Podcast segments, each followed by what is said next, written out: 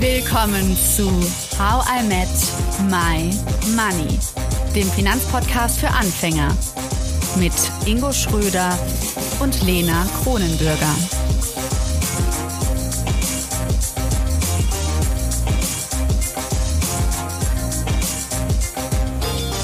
Hallo Ingo.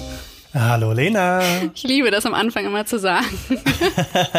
Nicht originell, aber irgendwie macht Spaß. Ja, also wir sind ja doch länger bei dem Thema Kryptowährungen geblieben, Ingo, weil wir beide irgendwie gemerkt haben, boah, da steckt so viel hinter. Also mir war es nicht bewusst. Ja, und nicht nur als Geldanlage, sondern wie wir beim letzten Podcast auch, auch äh, festgestellt haben, auch Persönlichkeitsentwicklung ähm, und äh, auch wieder Psychologie, die im ja, Endeffekt dahinter steht. Definitiv. Was aber immer noch so ein bisschen, naja, ich habe da noch so ein kleines Knirschen bei dem Thema trotzdem. Und es liegt auch daran, dass ziemlich viele von euch aus der Community so ein paar Vorbehalte äußern, die ich verstehe. Also einfach, dass man denkt, boah, ist das wirklich so gut? Soll ich das jetzt als Geldanlage machen oder nicht?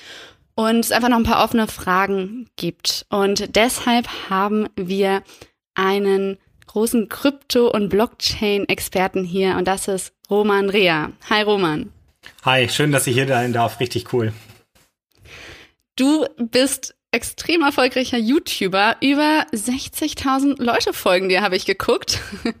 ähm, und dein Name, also falls man YouTube einfach mal eingeben will, heißt der Blocktrainer. Also der Blog wahrscheinlich von Blockchain.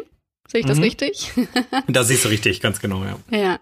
Du hast vorher im IT-Bereich gearbeitet und jetzt hast du wirklich das zu deinem Beruf gemacht, rund um die Uhr dich über Bitcoin und Blockchain und Dezentralisierung zu informieren und anderen Leuten davon zu erzählen. Ganz genau. Ja, wir sind tatsächlich mit unserem Unternehmen auch IT-Dienstleister. Wir entwickeln auch Software, aber den Großteil und quasi mein, mein Standbein, das ich führe in dem Unternehmen, ist definitiv der YouTube-Kanal und Bildung verbreiten über dieses Thema. Ja.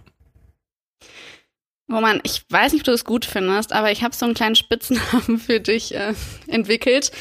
Roman der Rezo Kryptowährungstyp. Also ich weiß nicht, ob ihr alle noch das ne, Video von Rezo kennt. Ich zerstöre die CDU. Kennst du das, Ingo?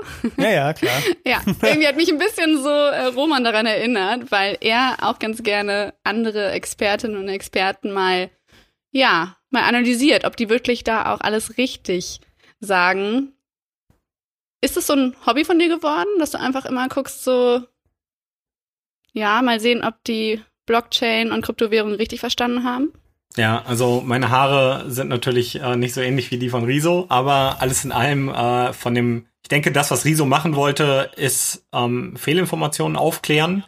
Äh, er hat das äh, mit seiner Reichweite sehr erfolgreich gemacht, schon ein paar Mal. Das war ja klar einmal das CDU-Ding, dann waren ja auch ein paar, wo er die Medien kritisiert hat und so.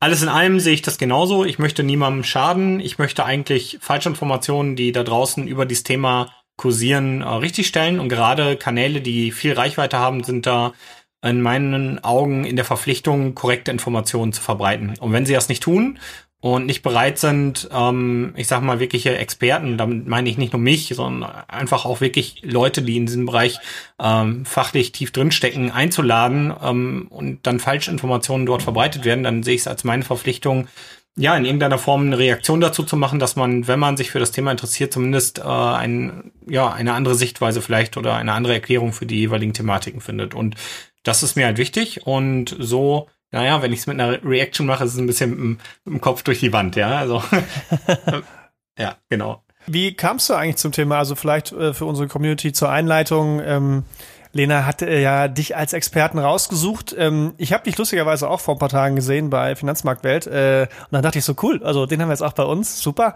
Ähm, aber wie kommt es denn, dass du der Experte bist? Wie hast du dich selbst dazu befähigt, Ex äh, Experte in dem Bereich zu sein?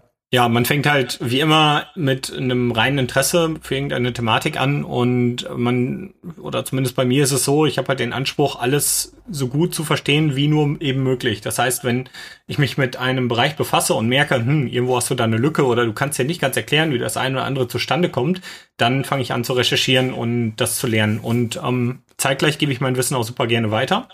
Und das ist dann irgendwann die Kombination aus beiden geworden. Zum einen ähm, sich immer tiefer in diese Thematiken einzuarbeiten zum anderen das dann auch weiterzugeben. Allerdings muss man auch dazu sagen, ich habe meine erste Berührung mit Bitcoin schon in 2011 gehabt, aber nicht als Investment, sondern rein aus äh, technischer Sicht und dann auch Jahre später, ähm, wo es äh, die ersten größeren Meldungen wie Mount Gox gab, wo ein großer äh, Hack von dieser Börse passiert ist, bei der fast 800.000 Bitcoin geklaut wurden.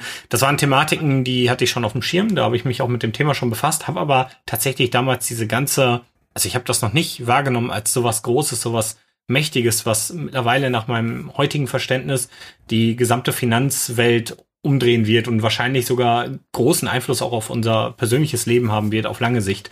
Und ähm, ja, nachdem ich aber dieses Verständnis hatte, war mir auch klar, ich möchte mich immer tiefer in diesem Bereich einarbeiten, immer besser verstehen, was da gerade auf uns zukommt und möglichst vielen Leuten ähm, darüber Aufklärung geben.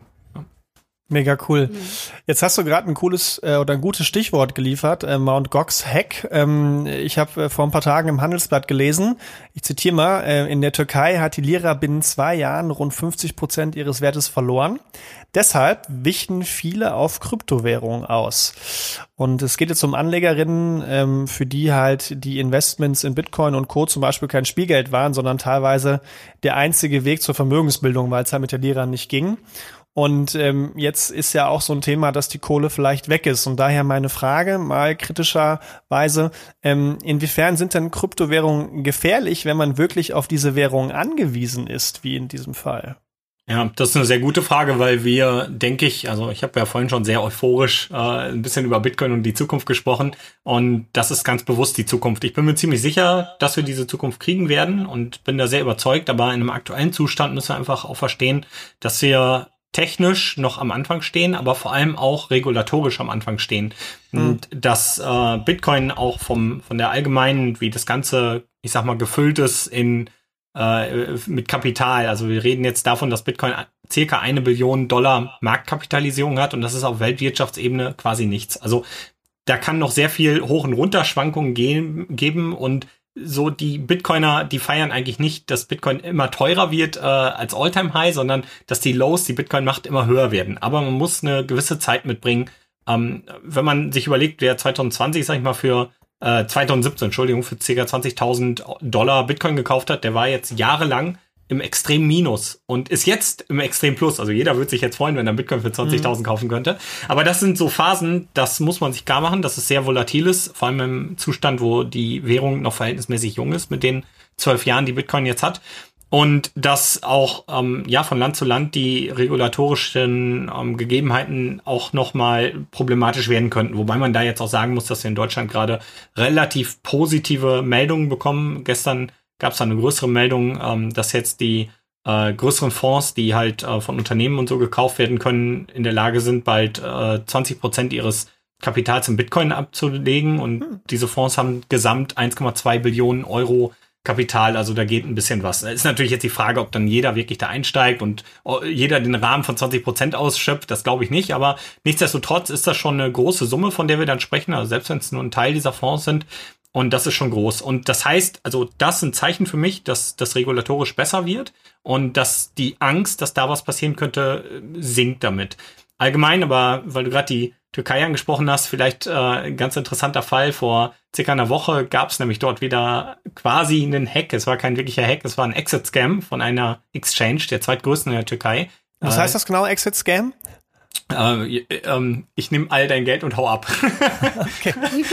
also, ähm, also ein Bankraub, ein Bitcoin-Bankraub. Genau, vom Geschäftsführer selber. Todex hieß die Börse, ist die zweitgrößte Börse. Der hat ca. zwei Milliarden Dollar Gegenwert an Kryptowährungen jetzt von den Anlegern geklaut und hat sich damit aus dem äh, Land gemacht. Ja, und da kommen wir eigentlich zum großen Punkt. Der Vorteil, den Bitcoin hat, ist, dass es niemand kontrollieren kann. Wenn dort eine Falschbuchung passiert oder wenn äh, mir jemand meine Bitcoin klaut, dann gibt es keine übergeordnete Instanz, die sie mir wiedergeben kann. Wenn ich die Schlüssel zu meinem Bitcoin verliere, dann sind die unwiederbringlich weg. Da kommt auch nie wieder ein anderer Mensch dran.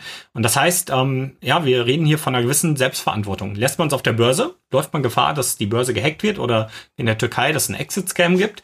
Und hält man die Kryptowährung bei sich zu Hause, was maßgeblich erstmal bedeutet, dass man naja, die Kryptowährungen, die liegen halt trotzdem immer in der Blockchain, aber man hat halt die Schlüssel, um diese auszugeben sozusagen. Also muss man sich so ein bisschen so vorstellen, ich habe zu Hause äh, meinen Schlüssel und mit diesem kann ich dem Netzwerk beweisen, mir gehören die Bitcoin, dann kann ich sie ausgeben. Aber ja, man ist in der Verantwortung auf einmal. Ja, Wenn man diese ich verliere so oft Schlüssel. Das kann echt Ja. böse enden, Roman.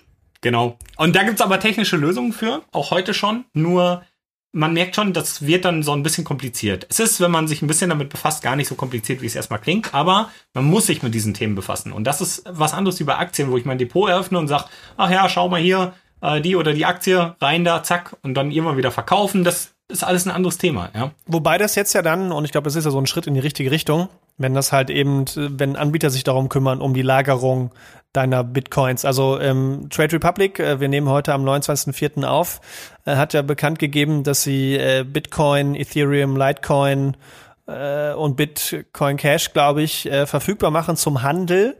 Ähm, wie stehst du dazu? Also ich meine, äh, da könnte ja theoretisch genau das Gleiche passieren. Äh, Trade Republic macht sich aus dem, ich weiß, das ist eine andere Regulatorik hier in Deutschland als in der Türkei, aber ähm, ist, das ist auch schon ein Fortschritt eigentlich in dem Bereich. Naja, ich würde da vom Land her keine Unterschiede machen. Ich möchte hier nur einmal auf Wirecard verweisen. Also nein, also tatsächlich. Ähm, äh, nee, es ist äh, auch hier der Fall. Also ähm, äh, unter den Bitcoinern sagt man not your keys, not your coins. Das bedeutet, wenn die Schlüssel nicht bei dir liegen, sind es eigentlich auch nicht deine Coins, dann liegen sie bei einem Verwahrer. Und was Bitcoin eigentlich schafft, ist ja, dass wir nicht mehr auf eine dritte Instanz angewiesen sind. Und es wäre halt so ein bisschen, macht man sich den Use Case wieder kaputt. Und ich denke halt, es geht bei Bitcoin zwar natürlich auch darum, dass er im Wert steigt und das äh, vielleicht äh, deswegen ein gutes Investment ist, aber eigentlich ist Bitcoin vor allem ein gutes Geld und für die Zukunft für uns alle eine, ein, ein unfassbar starkes Werkzeug, weil wir ein globales Geld nicht zensierbar, ähm, nicht abschaltbar bekommen und vor allem mit einer festen Menge, die niemand verändern kann. Das heißt, wenn wir dort Geld sparen, dann bleibt ein Bitcoin ein Bitcoin. Das ist nicht wie beim Euro, wo ein Euro ein Euro in dem Sinne ist, weil die Menge der Euro ständig erhöht wird beispielsweise. Und diese Vorteile, ähm, oder einer dieser Vorteile ist die Zensurresistenz und dass wir die Eigenverantwortung haben. Die machen wir natürlich kaputt, wenn wir es beim Anbieter liegen lassen. Ich möchte jetzt aber auch dazu sagen, dass gerade für die Leute, die technisch nicht so versiert sind, das trotzdem vielleicht ganz gut ist. Und für jemanden, der ständig seine Schlüssel verliert, wie die Lena, ist das dann vielleicht in dem Moment auch erstmal okay. Ich glaube aber trotzdem, dass ab gewissen Summen und da auch mal ein kleines Beispiel. Ich kenne jemanden, der das auch als Beimischung so immer gesehen hat, hey, mal ein Prozent in Kryptowährung, äh, dessen großer Bestandteil des Portfolios sind mittlerweile Bitcoin, weil die so stark gestiegen sind, dass 90 Prozent seines privaten Hub und Gut jetzt Bitcoin sind, obwohl er nur ein Prozent im Portfolio liegen hatte.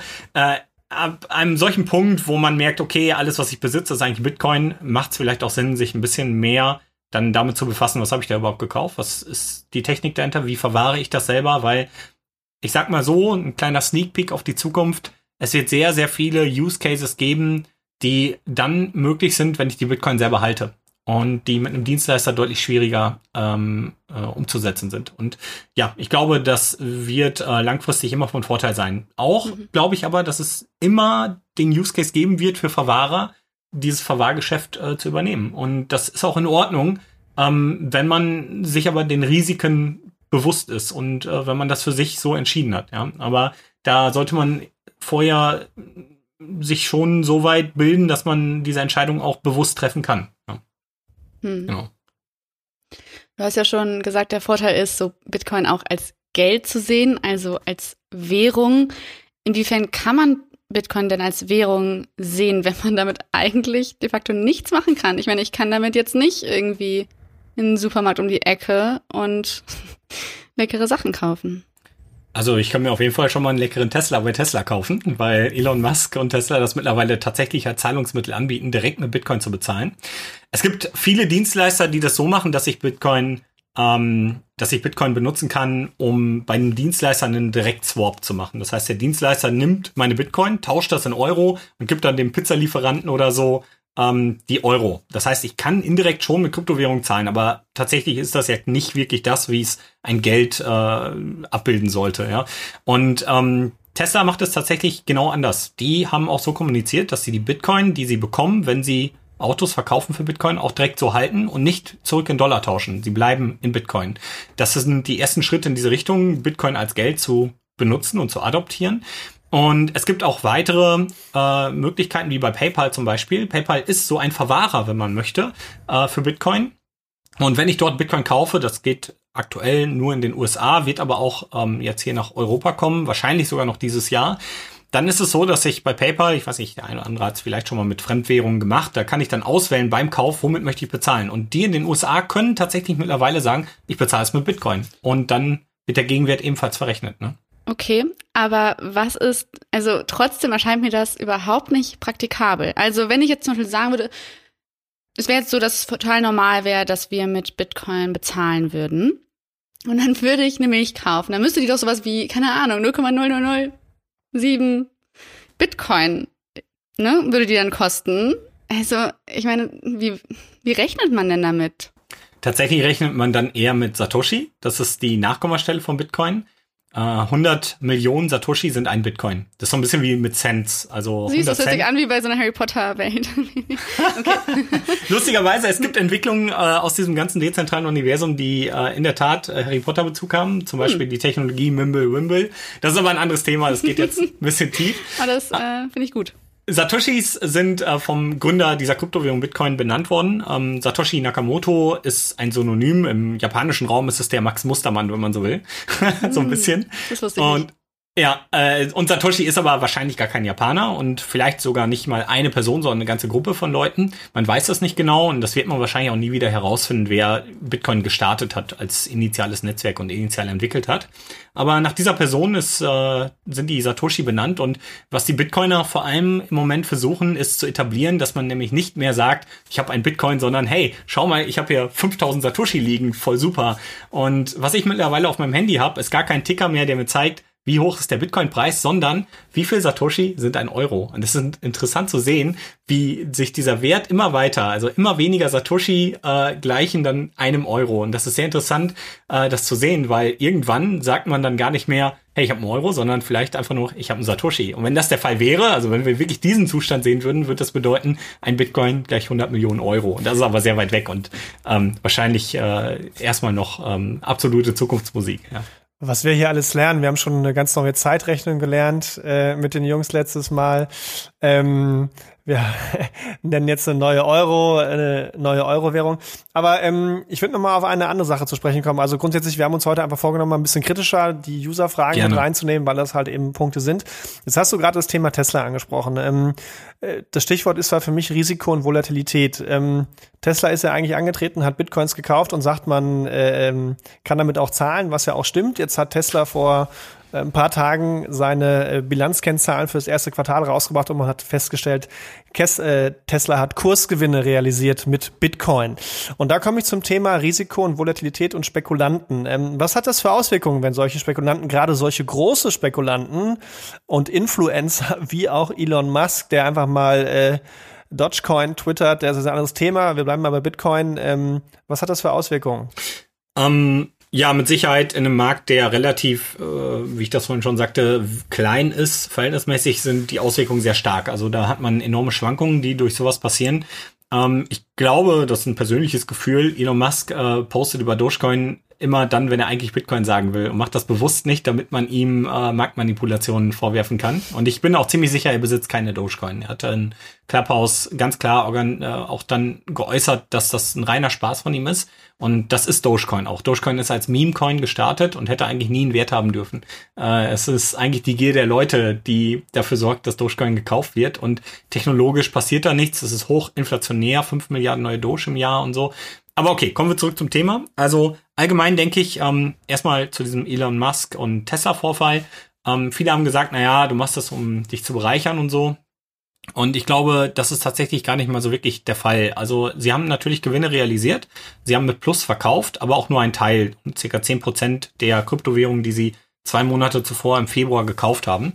Äh, zu einem Gegenwert von 272 Millionen Dollar haben sie verkauft. Und das haben sie tatsächlich gemacht, um Zahlen in ihrer Bilanz aufzufrischen. So ähm, zumindest ähm, hat der Master der Coins, äh, äh, der der ähm, CTO, das ähm, äh, CFO, sorry, das kommuniziert. Er sagte halt, naja, wir haben Produktionsprobleme. Ich glaube, das lag am Facelift und so. Ich bin da nicht ganz im Thema, warum, aber sie haben die die Zahlen dadurch äh, so ein bisschen auffangen können sehr interessant war, dass danach auf Twitter natürlich ein Shitstorm losging, A, von der Bitcoiner Community, aber auch von anderen Leuten, die gesagt haben, ja, siehste, Ja, pumpst das Ding und dann verkaufst du. So einer bist du nämlich. Und dann sagt er, ja, ich persönlich erstmal habe gar nichts verkauft. Ähm, Tesla hat verkauft und eigentlich primär war mein Ziel, damit zu zeigen, dass Bitcoin liquides Asset ist, dass ich das jederzeit machen kann und als Unternehmen es sinnvoll sein kann, ähm, in einer deflationären Währung, die ständig an Wert zunimmt, auch mal Engpässe auszugleichen und übers Jahr hinweg weiter Bitcoin zu allokieren. Und auch das wurde so kommuniziert, auch vom CFO, zu sagen, ähm, alle Autos, die wir jetzt verkaufen, werden wir in Bitcoin tauschen, die Bitcoin werden wir behalten und vielleicht für Situationen nutzen, wo man das dann braucht, um das ähm, zu tauschen. Und ja, man kann nach wie vor da mit Sicherheit auch ähm, gewisse Kritik äh, an diesem ganzen Umgehen damit äußern. Aber ich finde die Entwicklung dennoch interessant, weil er beweist ja durchaus, dass das funktioniert. Und wenn wir davon ausgehen können, dass weitere Unternehmen ähm, dann in diesen, ich sag mal, äh, oder Bitcoin für sich für diesen Fall nutzen, kann das auch dafür äh, dazu führen, dass jemand wie Elon Musk gar nicht mehr so die Reichweitenmacht hat, wirklich einen Preis oder sowas zu bewegen, weil es irgendwann dann tatsächlich so groß wird und so viele Teilnehmer hat, ähm, dass eine Stimme da nicht mehr viel macht oder ein Verkauf auch nicht viel ausmacht. Der Verkauf hat übrigens sowieso keine Bewegung ausgelöst, weil wir reden hier von ähm, täglichem Handelsvolumen von über 50 Milliarden Dollar bei Bitcoin, also die 272 Millionen, die werden da nicht ins Gewicht gefallen sein. Mhm. Ich habe jetzt noch mal eine andere Frage, die mir gerade noch mal zum Thema Fraud und Börse und äh, derjenige haut mit den Bitcoins ab oder jemand verliert sein Masterpasswort und alles ist weg. Ja. Mhm. Ich fange mal so an. Ähm, habe ich fünf Oldtimer die einen gewissen Wert haben und äh, Unikate sind und davon äh, gehen jetzt vier verloren kaputt, dann hat ja der eine Oldtimer, der übrig bleibt, einen viel, viel höheren Wert. Worauf ich hinaus will, ist, ähm, es gibt 21 Millionen Bitcoins. Und wenn jetzt, ich übertreibe jetzt mal, 10 Millionen davon einfach verschwinden, steigt natürlich der Wert derer, die übrig bleiben, vermeintlich, wenn nicht das Vertrauen verloren geht in das Ganze, ja habe ich da nicht eigentlich ein ziemlich großes Interesse von außen, also wenn ich großer Bitcoin-Besitzer bin, dass ich möglichst vielen Leuten ihre Bitcoins abluchse und verschwinden lasse, weil dann der Wert meiner steigt? Ähm, rein theoretisch schon. Ich denke aber, der viel einfachere Move wäre tatsächlich mehr Bitcoin zu bekommen. Und das bekomme ich, wenn ich ein gutes Business habe, wenn ich gute Produkte habe, weil das müssen wir uns klar machen. Selbst wenn Bitcoin ich, ich äh, muss da vielleicht noch mal ein bisschen auf die Ökonomie jetzt kommen, weil ich habe diese Diskussion mit einigen Ökonomen geführt, mit Leuten, die an der Mika-Verordnung äh, mitarbeiten und ähm, Was versuchen. Ist die Mika-Verordnung?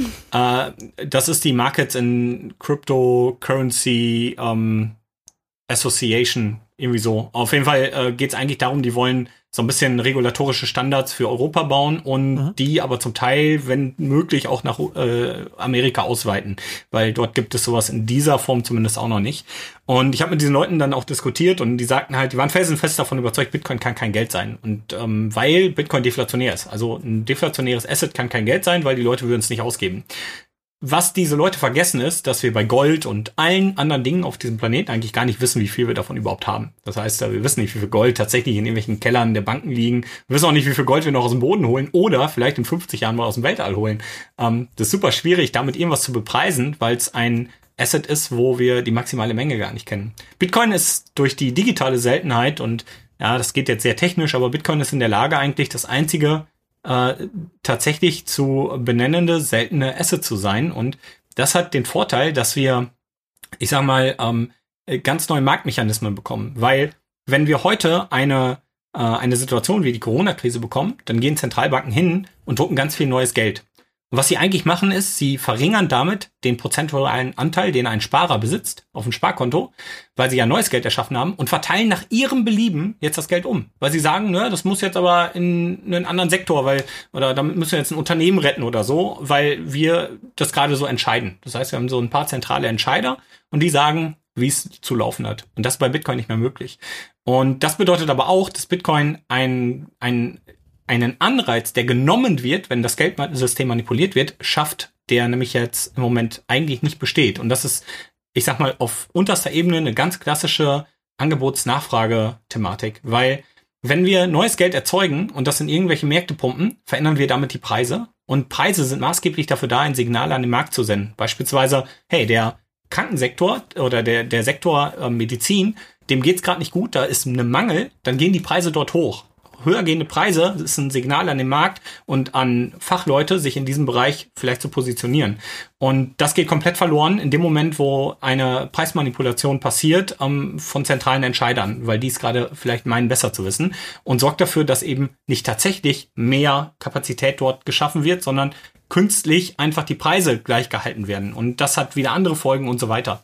Bei Bitcoin ist es tatsächlich so, dass Angebot und Nachfrage genau dieses Thema ist. Und wenn wir darauf runterbrechen, wie Bitcoin funktioniert, macht es keinen Sinn, Bitcoin zu vernichten, sondern eigentlich ein Business zu bauen, wo die Leute sagen, ich will meine Bitcoin wirklich abgeben, weil ich dein Produkt haben will und dann allokiere ich Bitcoin bei mir. Das ist eigentlich mit anderen Worten Bitcoins Anreiz oder was Bitcoin schafft, ist, dass die Leute sich anstrengen, gute Produkte zu bauen zu fairen Preisen, weil ich konkurriere mit jedem anderen. Und ähm, niemand möchte seine Bitcoin, die ständig im Wert steigen, ähm, ich sag mal, fahrlässig ausgeben, was gerade bei unseren Fiat-Systemen nicht so ist. Wir haben ein reines Schuldsystem. Wenn ich in die USA schaue, dann ist quasi jeder Fernseher, äh, alles, was ich dort kaufe, auf Schulden gekauft. Und ähm, da das Geld ständig entwertet, haue ich es auch sinnlos raus, ohne groß darüber nachzudenken, kaufe überteuerte Produkte, schlechte Qualität und ähm, das wäre mit Bitcoin komplett anders. Und das ist eine gesellschaftliche Veränderung, die Bitcoin herführen kann. Und jetzt komme ich nämlich auch nochmal auf die Diskussion, die ich mit diesen Leuten, diesen Ökonomen führe und den Politikern führe, die dann sagen, naja, aber Bitcoin wird kein Geld, weil es eben deflationär ist. Dann sage ich ja, aber Bitcoin ist etwas, was wir vorher niemals hatten. Und jedes Mal, wenn wir in Zukunft irgendwas kaufen wollen, haben wir die Entscheidung, kaufe ich von meinem Geld, von meinem Euro Bitcoin oder kaufe ich irgendein Produkt, was äh, von schlechter Qualität ist. Und das heißt, ob ich jetzt Bitcoin als Geld wirklich so nutze oder nicht, ändert eigentlich nichts an der Thematik, dass es jetzt da ist und diese Frage bei jedem Produktkauf in Zukunft eigentlich ähm, ja auf den Plan rufen wird. Und jeder, der das verstanden hat, wird zunehmend weniger Schrott konsumieren und kaufen, weil er versteht, hey, ich kann jetzt jedes Jahr ein neues Handy holen oder ich kaufe jetzt ein Handy, behalte das vier Jahre und weil ich jetzt drei Jahre lang kein neues Handy geholt habe, kann ich mir nach den vier Jahren quasi sogar von der Wertsteigerung zwei neue Handys holen. Und wenn das einmal angekommen ist bei den Leuten, dann werden wir wahrscheinlich komplett andere Marktmechanismen erkennen und ähm, wirtschaftliche Entwicklung sehen. Wir reden ja jetzt die ganze Zeit von Bitcoin. Was mich total interessiert, wir haben auch viele Nachrichten dazu bekommen und auch Ingo und ich haben privat schon darüber gequatscht. Dieser Streit zwischen Bitcoin und anderen Kryptowährungen. Wir hatten zum Beispiel eine ganze Folge auch über Ethereum. Ich verstehe schon, dass der sehr technisch ist und schwierig vermutlich jetzt irgendwie runterzubrechen, aber könntest du trotzdem nochmal einordnen, wenn ich jetzt überlegen würde, ich investiere, ich möchte in Kryptowährungen investieren, warum zum Beispiel eher in Bitcoin als in Ethereum oder andersrum? Ja, also das, was ich jetzt sage, hat gar nichts mit dem Preis zu tun. Der Preis ist äh, völlig davon losgekoppelt, weil gerade im frühen Stadium, wo wir sind, sehr hype getrieben und es ist sehr wahrscheinlich, dass Ethereum Bitcoin äh, zumindest ähm, in gewissen Phasen auch outperformen wird. Ähm, äh, wie gesagt, absolut keine Empfehlung, Kaufempfehlung oder äh, Finanzberatung an dieser Stelle. Das ist ähnlich im Podcast. genau. ähm, aber allgemein ist es halt so, dass wir ähm, mit Bitcoin etwas bekommen haben, eine, eine Lösung, die ja ganz gezielt entwickelt wurde, um es zu schaffen, äh, ein, ein globales Geld zu erzeugen, wo keine globale Instanz in der Lage ist, irgendwas zu verändern oder zu machen.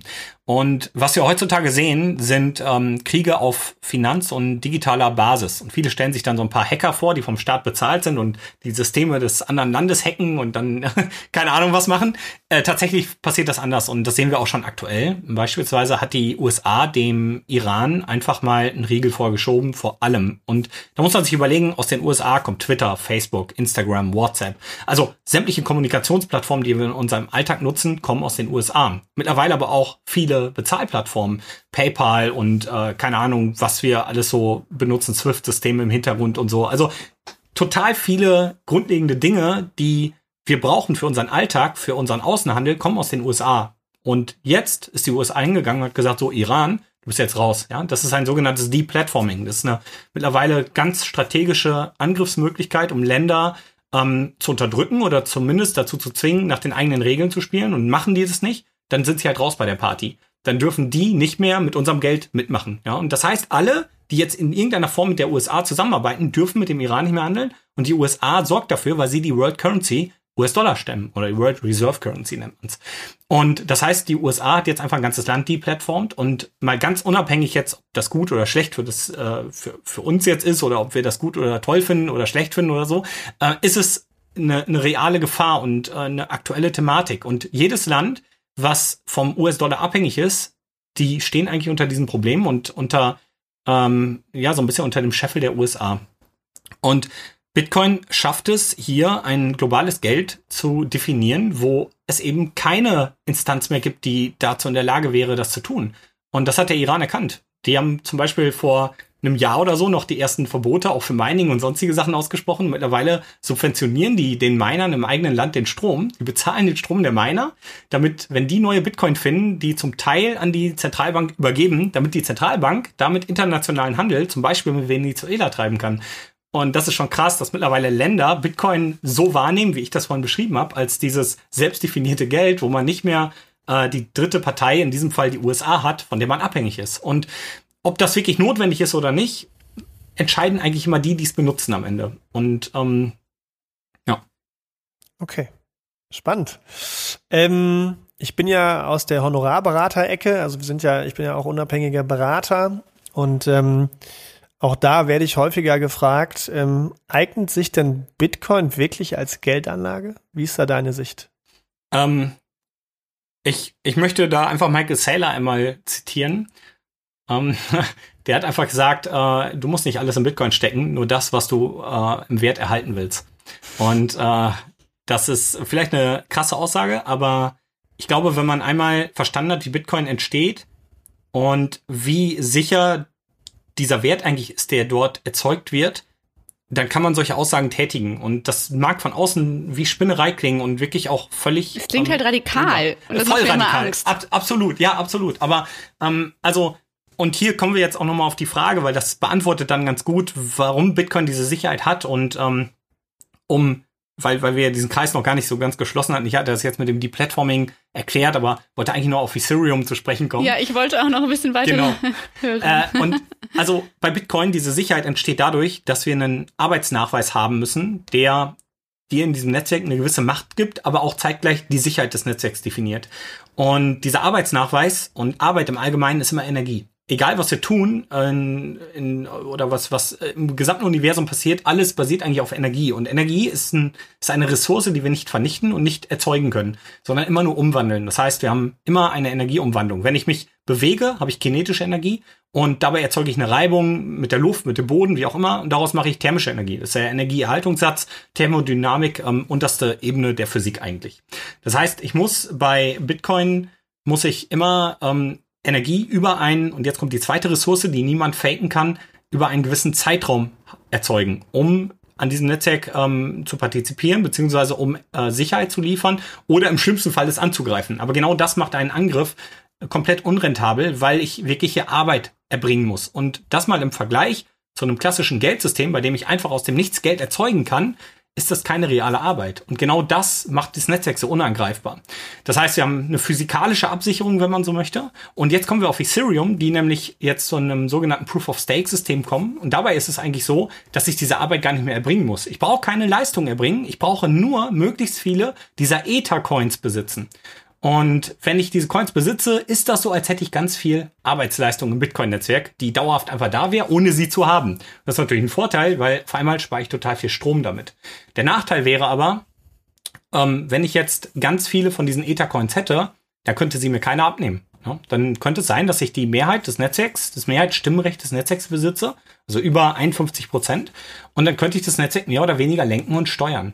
Und die Gefahr wäre, dass ich als Entität, ich sag mal, ähm, ganz katastrophisierend und jetzt nochmal auf diese Ebene Deplatforming, dass ich mich als USA oder als China, als totalitäre Macht an diesen Coins mit der Zeit über Steuern oder sonst was bereichere, über viele Jahre hinweg. Dazu noch ein paar Börsen kontrolliere, wo die Leute ihre Coins liegen lassen. Und auf einmal habe ich den größten Stake aller ähm, Teilnehmer. Und wenn ich jetzt eine Netzwerkentscheidung treffe, sieht das nach außen aber nicht so aus, als wenn China die trifft, sondern als wenn tausend oder Millionen Teilnehmer des Netzwerks sich für diese Entscheidung getroffen haben, zu sagen, hey, die Lena, die darf aber jetzt nicht mehr mit ihren Geldern handhaben. Oder ihr Business darf jetzt nicht mehr über den Ethereum Supercomputer laufen.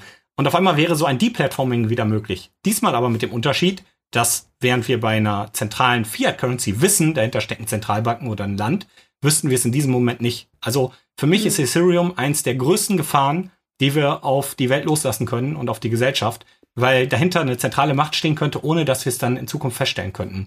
Und, dieser, und Demo dieser demokratisierende Gedanke weg ist. komplett weg ist, hat. ganz genau.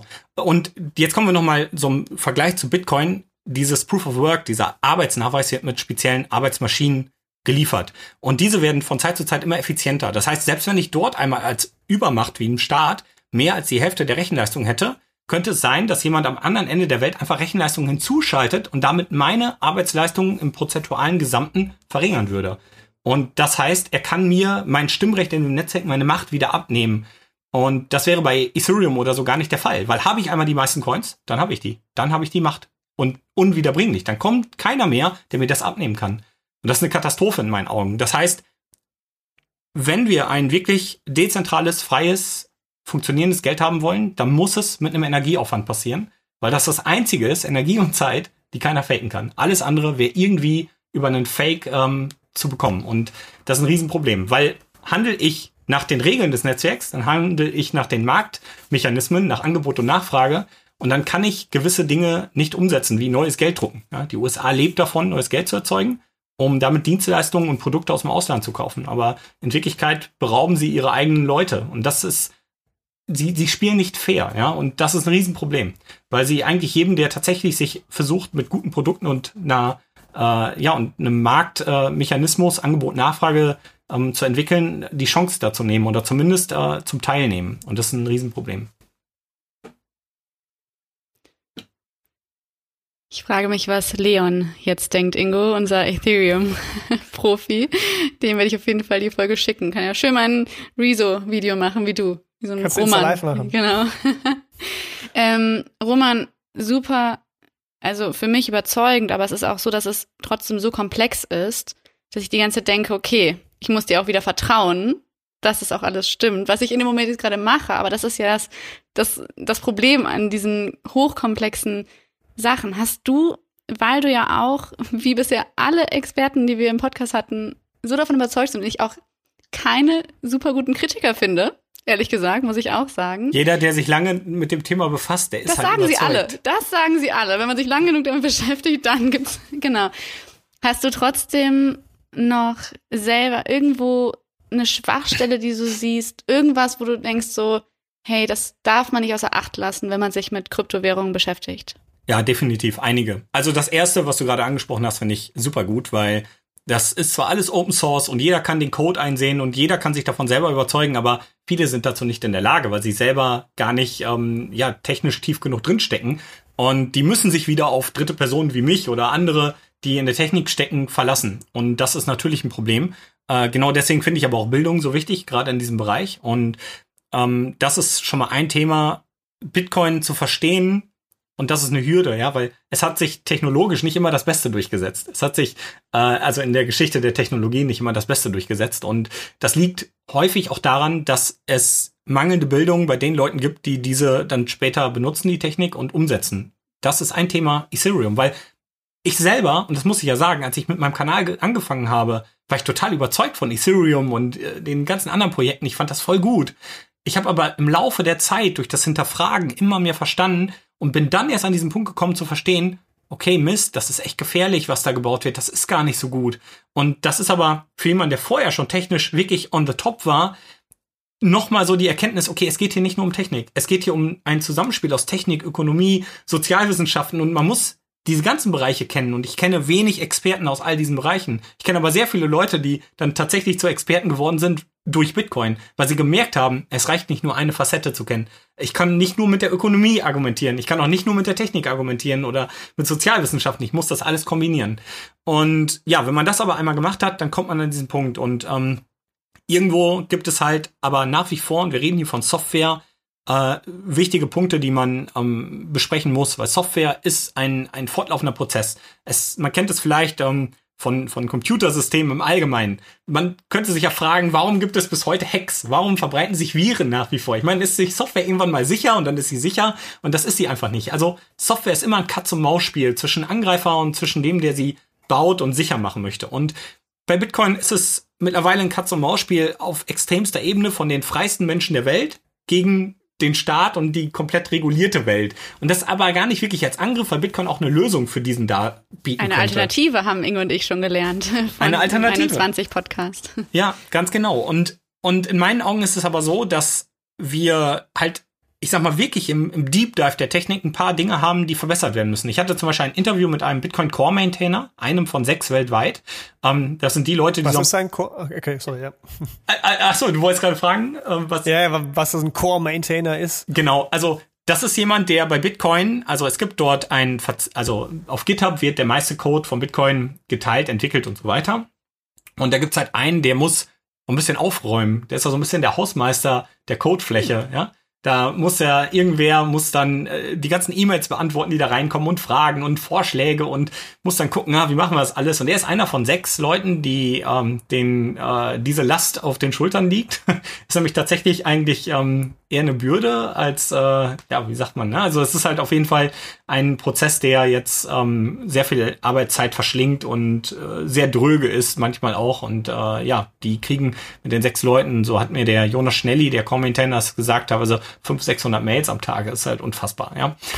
Genau, aber ähm, ja, der äh, hat so ein bisschen mal erklärt, wo er gerade dran entwickelt und sein Ziel ist es, vor allem die Privatsphäre ähm, im, in einem unteren Level noch zu erhöhen. Das heißt nicht die Privatsphäre von Transaktion zu Transaktion, sondern vor allem die Privatsphäre auf Basis von, wir tauschen Informationen in diesem ganzen Sicherungsprozess des Minings zum Beispiel aus, um sicherzustellen, man kann nie feststellen, wo sich ein Miner auf der Welt befindet. Das wäre nämlich eine Gefahr unter Umständen irgendwann mal für einen Staat, über gewisse Mechanismen vielleicht einzelne Miner zu lokalisieren. Ja, und das wäre ein Sicherheitsproblem, ganz einfach. Und das heißt, ähm, das sind dann so Entwicklungen, die da tatsächlich noch passieren müssen, wo dann diese Prozesse auch noch privater werden müssen, damit die Netzwerkteilnehmer auch diese Anonymität gewährleistet bekommen. Und das so wird es aber auch niemals den Zustand geben, wo man sagt, so jetzt ist fertig. Ja? Es wird immer weitere Entwicklungen sein, aber was man, glaube ich, bei Bitcoin gut erkennt, ist, dass Bitcoin gestartet ist mit einem immensen Vorsprung zu zu ähm, äh, allen, die da versuchen, was anzugreifen, alleine durch diesen dezentralen Charakter. Und ähm, ja, dass es dauerhaft weiterentwickelt wird und entwickelt werden muss. Und ähm, ja, das ist eine, eine freie Entwicklerschaft. Also es sind mittlerweile, wenn man da in das GitHub schaut, tausende Kommentare von weltweit allen möglichen Entwicklern, die sich den Code anschauen, Verbesserungsvorschläge haben. Und wir sind aktuell zum Beispiel in einer größeren Entwicklung. Das Ganze nennt sich Schnorr und Taproot. Ist jetzt, äh, was das ist, sehr im Detail, aber das ist auch schon Privacy tatsächlich auf Transaktionsebene. Und da so eine, so ein Update zu bringen, bedeutet, wir müssen alle Teilnehmer in dem Netzwerk davon überzeugen, hey, das Update ist gut. Es reicht nicht, die knappe Mehrheit zu haben, sondern man redet wirklich dann von irgendwie 98 Prozent des Netzwerks müssen überzeugt sein und müssen das haben wollen. Und das ist, wenn man sich das vorstellt, ein Netzwerk, wo es keine zentrale Steuerungsinstanz gibt, unfassbar schwierig, das zu machen. Und das ist krass, was da für ein soziales Zusammenspiel zwischen den Node-Betreibern, den Minern und denen letzten Endes, die Bitcoin benutzen, entsteht, das umzusetzen. Und ähm, ich weiß jetzt nicht, ob ihr tatsächlich später vielleicht noch ein Video hierzu zeigt. Ich zeige jetzt gerade einen Podcast von Gerät hoch. Das kostet etwa 150 Euro. Das ist so eine sogenannte Bitcoin Full Node. Ähm, die kann man sich frei einfach selber kaufen. Das sind einfach Teile aus einem Raspberry Pi, einer Festplatte. Und darauf kann man die gesamte Blockchain und jede Transaktion, die jemals bei Bitcoin getätigt wurde, herunterladen. Und das für knapp 150 Euro, weil die Blockchain relativ klein ist. Auch so ein Punkt, warum Bitcoin nicht zu schnell werden darf, beispielsweise. Und ja, bei diesem, bei dieser Thematik ist es halt so, das ermöglicht mir aber auch meine eigenen Regeln zu benutzen. Ja, ich entscheide ja, welche Software ich auf diesem Raspberry Pi installiere und damit entscheide ich auch, will ich das neue Update haben oder will ich es nicht haben? Und so muss ja 98 Prozent des Netzwerks überzeugt werden. Und das das erklärt oder das zeigt dann auch so ein bisschen, wie schwierig die Entwicklung da ist. Und da sehe ich die größten unter Umständen Probleme bei dem Ganzen und ähm, äh, oder oder zumindest noch Hürden und Schwierigkeiten auch für die Zukunft und vielleicht auch der Versuch irgendwann mal von Entitäten in diesem Prozess Fehler einzuschleusen oder so, auch wenn da sehr viele Menschen drauf gucken, aber das sind so vielleicht noch so ein paar Angriffspunkte, die ich tatsächlich sehe. Ja, spannend. Also ist Bitcoin eigentlich wie ein Charakter äh, eines Menschen, der sich stetig weiterentwickelt, nur es sind Millionen von Charakteren, äh, die immer weitergehen. Das ist doch ein schöner Abschluss an der Stelle, aber wir lassen dich noch nicht ganz los, ähm, denn äh, zum Abschluss haben wir noch fünf schnelle Fragen an dich.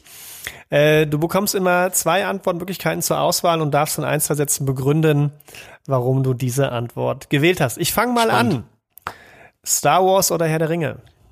Ah, Star Wars. grundsätzlich lieber gegen etwas sein oder für etwas sein? Ähm, für etwas sein. Schokoladeneis oder Vanille? Oh, äh, bis zu meinem 11., 12. Lebensjahr Schoko, danach Vanille. Okay. Lieber Bitcoins oder Ruhm? Bitcoin. Okay, letzte Frage. Welche Superkraft hättest du gerne? Unsichtbar sein oder durch die Zeit reisen?